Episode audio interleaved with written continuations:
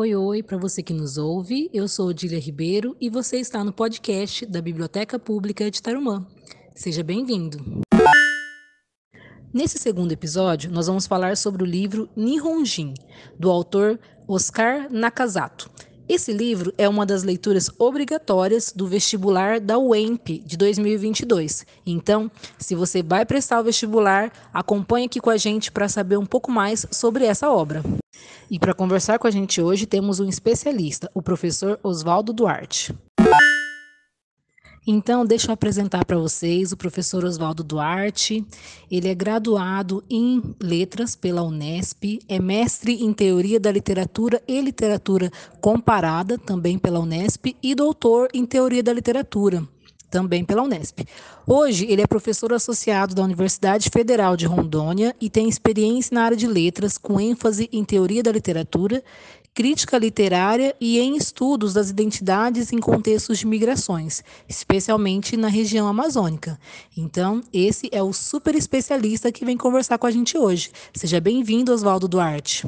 Primeiro, gostaria de agradecer ao convite para participar do seu projeto, que, aliás, acho muito importante por se voltar jovens nessa fase que é uma das fases mais bacanas da nossa vida uma fase de dúvidas, de escolhas, de decisão, sem dúvida, uma fase muito bonita que todo jovem tem o direito de viver, de vivenciar. Professor Oswaldo, vamos começar as perguntas então. Conta pra gente que tipo de leitor é você. O que gosta de ler? Tem autores preferidos? Sou um leitor contumaz. Ah, gosto de ler quase tudo, mas não sou bom leitor em tudo. Há gêneros que eu leio com mais eficiência, ah, leio mais rápido, com mais desenvoltura e compreendo melhor.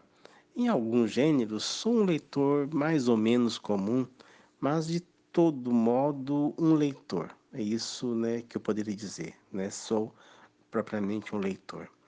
Ah, e o que mais me dá prazer como entretenimento e como forma de apreensão das representações da vida, do mundo, sim, aquilo que a gente chama de leitura do mundo, da realidade e de autoconhecimento, a, a leitura que mais me dá prazer nesse sentido é a leitura de ficção, incluindo aí a poesia, a, a narrativa, a prosa, não é?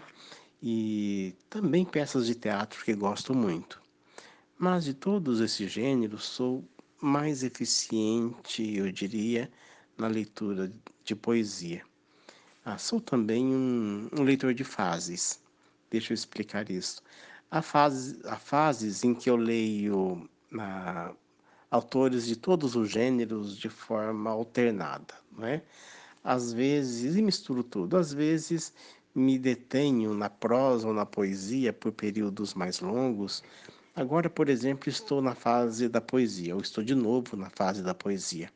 Estou lendo poetas do mundo todo, dos árabes aos chineses, muitos europeus, americanos, latino-americanos, africanos, enfim. Uh, e essa é uma fase que eu acho que vai demorar um pouco, principalmente porque uh, eu entrei em contato, né, estou lendo alguns europeus e alguns poetas do mundo árabe que eu não conhecia. Ah, e também os brasileiros contemporâneos, muitos um, autores novos. Então, estou numa fase que eu estou pesquisando, é, garimpando autores, estou lendo muito, muito poesia.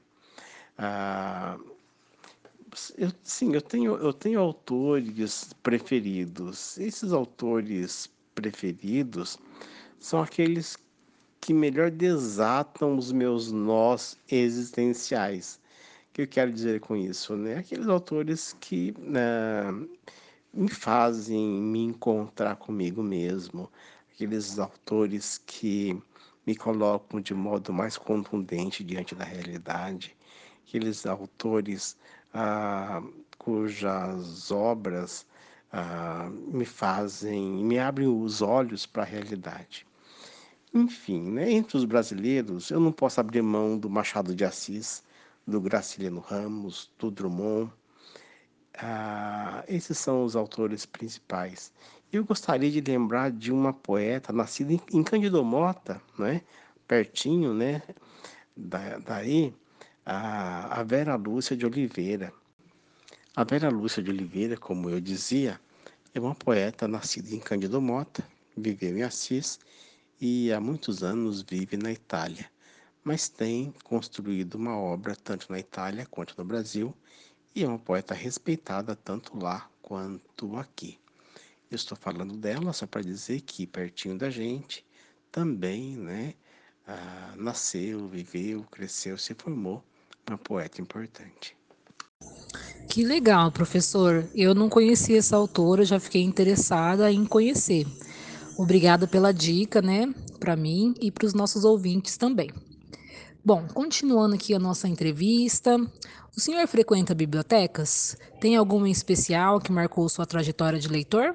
Sim, eu sempre gostei de bibliotecas, mas o conceito de bibliotecas se ampliou para mim há alguns anos, desde que eu conheci a Amazônia.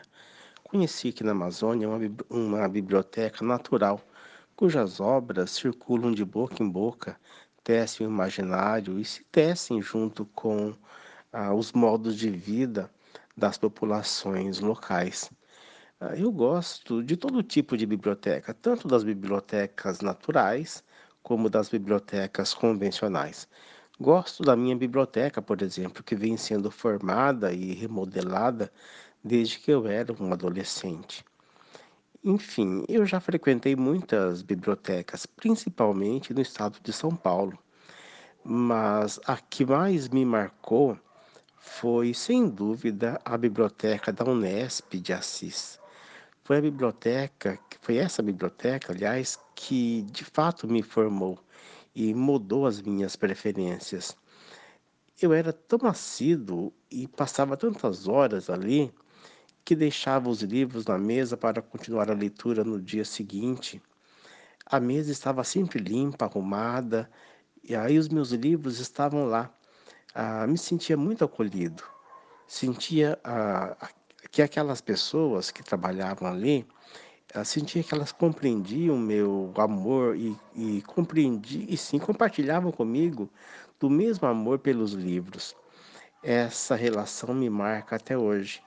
E sempre que vou a uma biblioteca, seja onde for, as imagens daquela biblioteca de Assis me vêm sempre à memória um misto de saudade, de bem-estar e muita felicidade. Professor, sabemos que muitas universidades públicas não fazem listas de leituras obrigatórias para o vestibular. O que o senhor pensa sobre as leituras obrigatórias? São bacanas ou não para o incentivo à leitura? Essas listas, ah, elas eram mais comuns quando cada universidade fazia o seu próprio vestibular. Com o surgimento do Enem, essas listas diminuíram, mas ainda existem naquelas instituições que fazem o seu vestibular ou naquelas cujo acesso não se dá apenas pelo Enem. De todo modo, eu acho as listas importantes. Primeiro, porque elas definem o modo como aquela instituição pensa e né, também o, o, que aquela instituição compreende como literatura, o que aquela instituição valoriza como literatura, ah, o que para aquela instituição teria então qualidade literária. Ah, essas listas ah, como eu disse, elas dizem aquilo que as instituições pensam. Ah, além de contribuírem para a divulgação dos livros indicados e também induzir os alunos a essas leituras, que é um, uma questão importante. Quando uma grande instituição indica um livro, esse livro passa a circular, esse livro passa a interessar. Enfim, essas listas criam todo um movimento em torno das obras selecionadas e despertam, sem dúvida, interesse para os livros. E falar dos livros é sempre um incentivo à leitura. Por isso, eu acho que as listas são importantes. Bom, agora então vamos começar a falar sobre o nosso tema de hoje, né, que é a obra que vai cair no vestibular da UEMP agora em 2022. Então, professor, quem é Oscar Nakazato? E por que o senhor acredita que a obra Nihonjin está presente na lista de leituras obrigatórias da UEMP em 2022? Oscar Nakazato é um escritor muito talentoso. É um ótimo contista e autor de dois romances que acho sensacionais. Nihonjin, ah, por exemplo, é um dos romances mais sensíveis e mais impactantes das últimas décadas. É literatura de altíssima qualidade e já faz parte da história uh, literária atual e por isso merece ser presente em qualquer vestibular. Trata-se, enfim, né, de um grande escritor. Professor Oswaldo, conta um pouquinho para o nosso ouvinte do que ele vai encontrar na leitura de Ninhonjin. Como comentei anteriormente, esse é um dos livros mais sensacionais que já li. O romance combina aspectos da história da imigração japonesa e sua relação com aspectos da nossa história e da nossa formação social. Tudo isso num enredo muito bem elaborado. Ah, chama atenção também a linguagem, ao mesmo tempo direta e sensível, que o autor utiliza. Chama atenção ainda os personagens e seus conflitos, sempre muito bem construídos, muito bem elaborados. Esses personagens são seres tão humanos que naturalmente incorporamos os dramas vividos por eles. Nós passamos então a sentir o que eles sentem, a experimentar uh, o que eles vivem. Uh, só, os bons, só os bons livros conseguem levar a gente a essa espécie de catarse. Por isso eu sou fã desse livro. Vamos falar um pouco sobre o narrador da obra? Quem é esse narrador de Nihonjin? Quais são as suas características? O narrador da história é Noburo, neto de Hideo Inabata, que é o, o, o protagonista da história. Sua principal característica é, eu diria, a curiosidade e o interesse pela história dos seus antepassados, mas isso como forma de compreender a sua própria história. É uma espécie de memorialista que sabe ouvir, sabe observar e preencher os espaços em branco da história que ele não compreende. Ah, porque é a história da sua família e, e aquilo que ele deseja contar. Ah, esse narrador é um narrador que quer conhecer a história dos seus antepassados e descobre que essa história é uma história de abandonos, perdas e tentativas de reencontros também. Ao final do livro, nós descobrimos que todo o percurso feito pelo narrador é no sentido de uh, reconstituir não apenas a história da sua família a partir do seu avô, uh, assim, revelando aspectos da história da migração japonesa no Brasil, mas também uh, de reconstituir a sua própria história e de se reconhecer como brasileiro descendente de japoneses. Eu diria que, sim, que, que ao final trata-se de um percurso que toda a história, não é? Trata de um percurso que o leva a descobrir quem ele é, no sentido de alguém que, enfim, ah, se aposta, toma posse de sua própria identidade. E quais são os personagens de Nihonjin? É, dentre eles, qual o seu favorito? Olha, eu gosto de vários personagens, principalmente daquelas que se rebelam e lutam por algum tipo de liberdade e autoafirmação. Eu gosto, por exemplo, do Aru e da Sumi, por assim, que são muito interessantes. Ah, ah, o choque cultural e geracional que eles encarnam representa, na verdade, a própria dialética da interação entre culturas. São personagens metafóricas, ah, eu acho, né? Ah, pelo que eles representam, porque eles extrapolam a própria história na medida em que o leitor acaba assimilando né, o drama dessas personagens e experimenta o que elas vivenciam. Então, e é isso que torna o texto rico e também essas personagens muito fortes. Mas o que mais me impactou foi a trajetória da Kimi. A sutileza, a sensibilidade, a humanidade que ela encarna e o modo igualmente sutil e lírico com que ela é retratada pelo escritor. É uma grande personagem. E eu diria o seguinte: olha, o fato de ter contato com essa personagem, apenas com ela, já valeria a leitura do livro.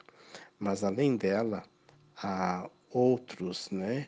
Há outros que eu já citei, todos eles né, muito encantadores, muito fortes, muito interessantes. Professor, você já comentou, né, anteriormente, que esse foi um dos melhores livros, né, que o senhor já leu. Mas eu queria saber mais detalhes sobre isso, né? Quais foram os sentimentos que essa leitura te provocou? É, como foi a sua experiência é, literária com esse livro? E como o senhor acha que será a experiência para jovens leitores, né? O pessoal que vai prestar vestibular da UEMP esse ano? Ninhondim não fantasia a história, não romantiza o que não deve ser romantizado.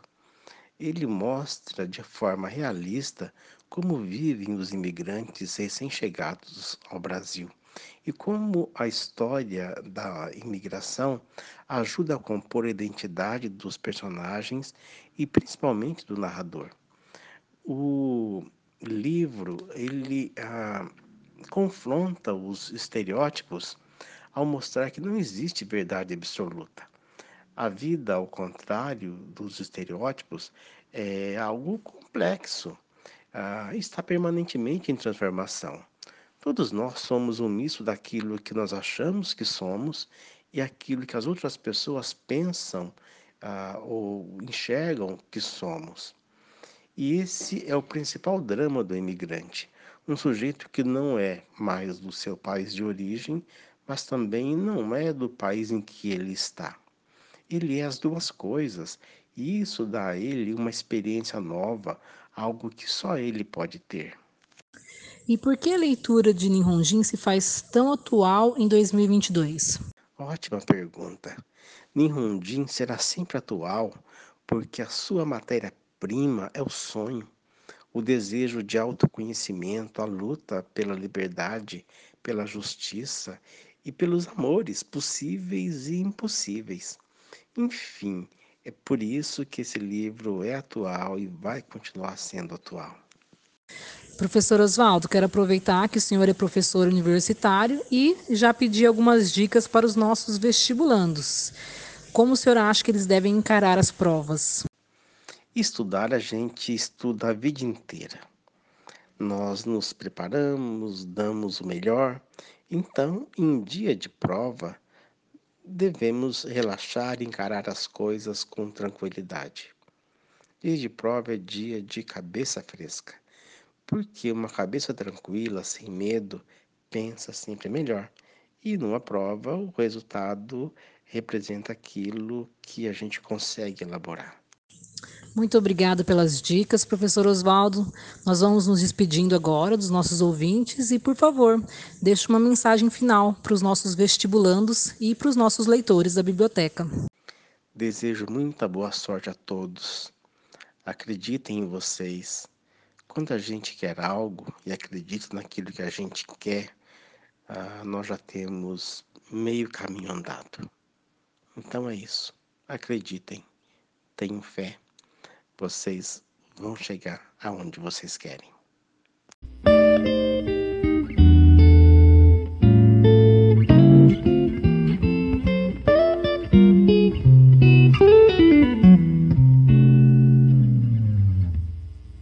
Oi, gente, aqui quem fala é o Vinícius. A gente está chegando já no finalzinho do nosso podcast. É, eu só queria pedir para que quem gostou do episódio curtisse, compartilhasse, é, salvasse esse essa faixa na playlist, nos favoritos e seguisse o nosso podcast no Spotify. Lembrando que a experiência de podcast é totalmente gratuita e você não paga nada para ouvir podcast. É, agradecer ao professor Oswaldo pela participação. É, e a faixa seguinte é o áudio do Israel. O Israel ele é o leitor do mês de janeiro. E o que é o Leitor do Mês? O Leitor do Mês é um projeto que a Biblioteca Pública de Tarumã e o CIEC estão retomando, né? É, que é uma maneira de incentivar a leitura de jovens, crianças, adultos no município. Então, todo mês a gente vai premiar um, uma pessoa, a pessoa que mais leu na biblioteca. Você também pode acompanhar é, pela, pelo Instagram, arroba Biblioteca Taruma. Então, vamos ouvir o áudio do Israel. Oi, uh, meu nome é Israel, eu tenho 19 anos e atualmente não estou estudando nada. Eu mudei pra cá no começo do ano passado, eu morava em Florinha, e graças à pandemia e à biblioteca eu consegui criar o hábito de ler de novo.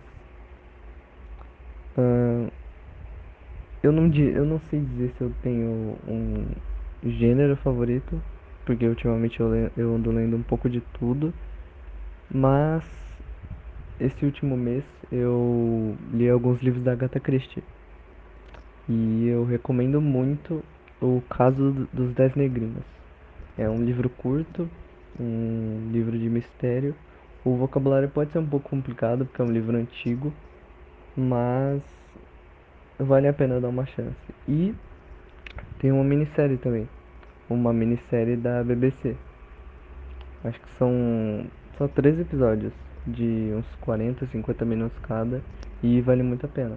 Caso você não consiga ler o livro, você pode tentar ver a série se você se interessar. E é isso.